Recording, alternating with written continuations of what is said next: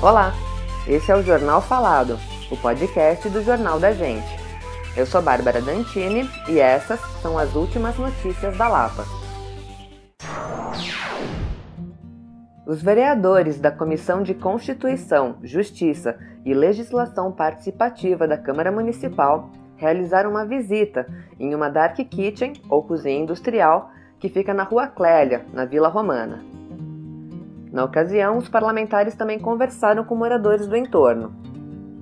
O grupo que esteve na região era composto por Sandra Santana, presidente da comissão, Tami Miranda, Cris Monteiro e Sansão Pereira. Desde 2020, data da instalação da Dark Kitchen, os vizinhos reclamam por causa do barulho, fuligem, odor de diesel e frituras. Segundo informações dos vereadores que conversaram com o proprietário do empreendimento, ele afirmou ser necessário o diálogo para que sejam apresentadas as adequações pertinentes para o bom andamento da empresa e respeito aos vizinhos. Na Câmara está em tramitação um projeto de lei que cria as normas de funcionamento para as cozinhas industriais na cidade.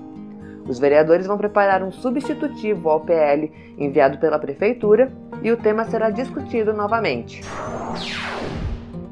Fernanda Galdino, subprefeita da Lapa, recebeu moradores e representantes de entidades para discutir a instalação das floreiras em vielas do Alto da Lapa, questão controversa que tem sido alvo de reclamações.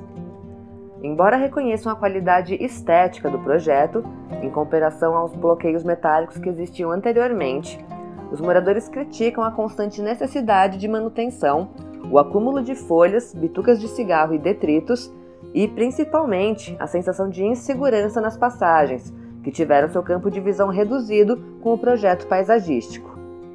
Há ainda o medo de que as muretas das floreiras sejam utilizadas para alcançar os muros das casas.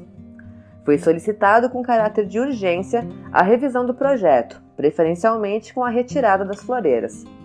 Fernanda Galdino afirmou que vai realizar uma visita técnica com sua equipe no local para verificar qual é a melhor solução.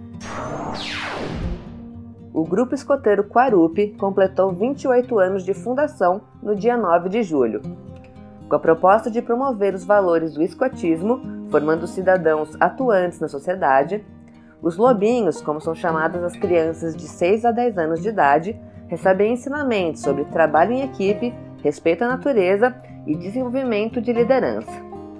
O grupo retomou suas atividades presenciais em março deste ano os encontros acontecem no Pelezão, na rua Belmonte 957, aos sábados, das 2h30 da tarde às 5h30. Esse foi o Jornal Falado. Para mais notícias, acesse www.jornaldagente.inf.br. Até o próximo boletim.